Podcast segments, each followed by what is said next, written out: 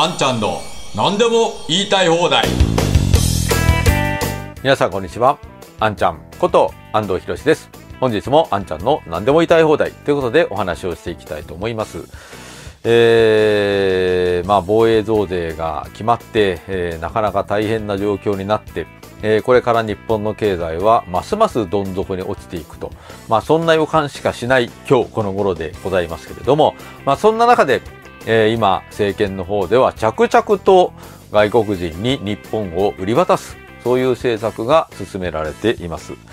え、つい最近のニュースですけれども12月19日付の日経新聞の朝刊に出ていた記事ですけれども外国人の起業家居住半年未満で銀行口座が持てるようになるというまあ、外国人またどんどん来てください。日本で経営してください。ということで、外国人にどんどん規制緩和をすると。まあ、そういう話ですね。で、本文どう書いてあるかというと、政府は日本で起業を望む外国人が銀行口座を開きやすくする、開きやすくなるよう規制を緩和する方針だと。今は6ヶ月以上日本に滞在しなければ口座が作れない。経営者の在留資格を得る目的で入国した人は6ヶ月の要件をなくす案を軸に検討する。高度人材を集める狙いだということですね。で、えー、まあ、この文章からもわかる通り、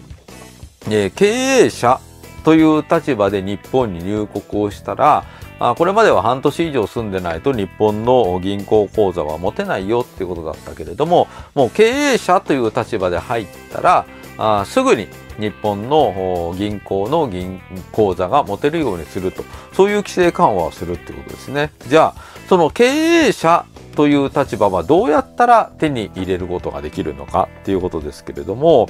えー、この資格を得るためにはあ経済産業省が設ける在留資格の制度などを使う人を対象に規制を緩める案が有力になる。外国人が経営者の在留資格である経営管理を取得するまで暫定的に滞在が許可される制度だと。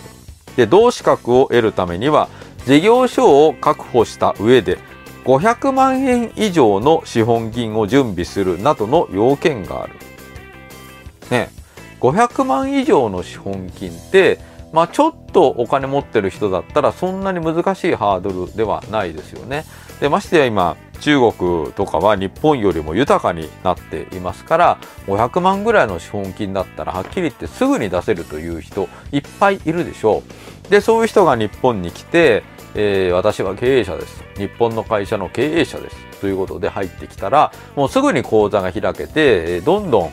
自由な取引ができると。で、この人たちはいわゆる高度人材ですからあ、日本人はあ、日本政府はですね、高度人材です。あなたたちは高度人材ですからどうぞ自由に日本で経済活動して日本の経済をどうぞ活性化させてくださいと。まあそういう立場でウェルカムと言っているわけですよね。まあ本当に情けない状況でございます。ね。で、今のところこの在留外国人全体の1%がこの経営管理の在留資格で、えー、21年12月時点ではおよそ2万7千人いるということですね。まああなかなか、えー、これがどんどん増えていくと経営者として外国人の人が入ってくるということですからその下で日本人が働くということになりますよね。まあこういうことをどんどん進めていくと日本の社会はどう変わっていくのか本当に大きく変わっていくと思いますしこうやって外国人どんどん来てください日本に投資をしてくださいとやってるっていうことはこれはまさに自ら植民地化をしていくということに他なりませんから日本経済をどんどんこう停滞をさせて日本人が貧困化になるようにそして貧困化に慣れてしまうような政策がずっと継続をされてそして慣れたところに外国人を経営者として送り込むと、まあ、そういう形です。誰のための政府なんでしょうか？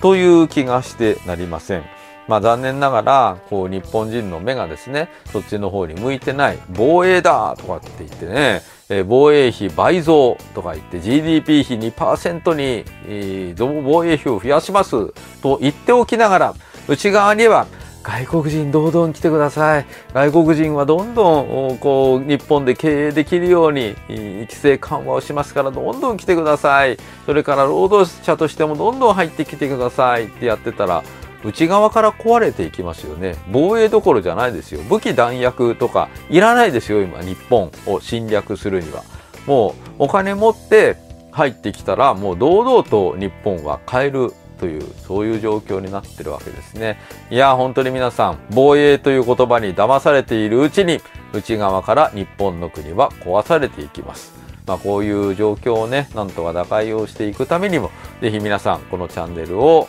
多くの人に拡散をしていただきたいというふうに思います。はい、ということで、本日もご覧くださいましてありがとうございました。ぜひ皆さん、チャンネル登録と高評価をよろしくお願いいたします。それでは、あんちゃんの何でも言いたい放題、また次回お会いいたしましょう。ありがとうございました。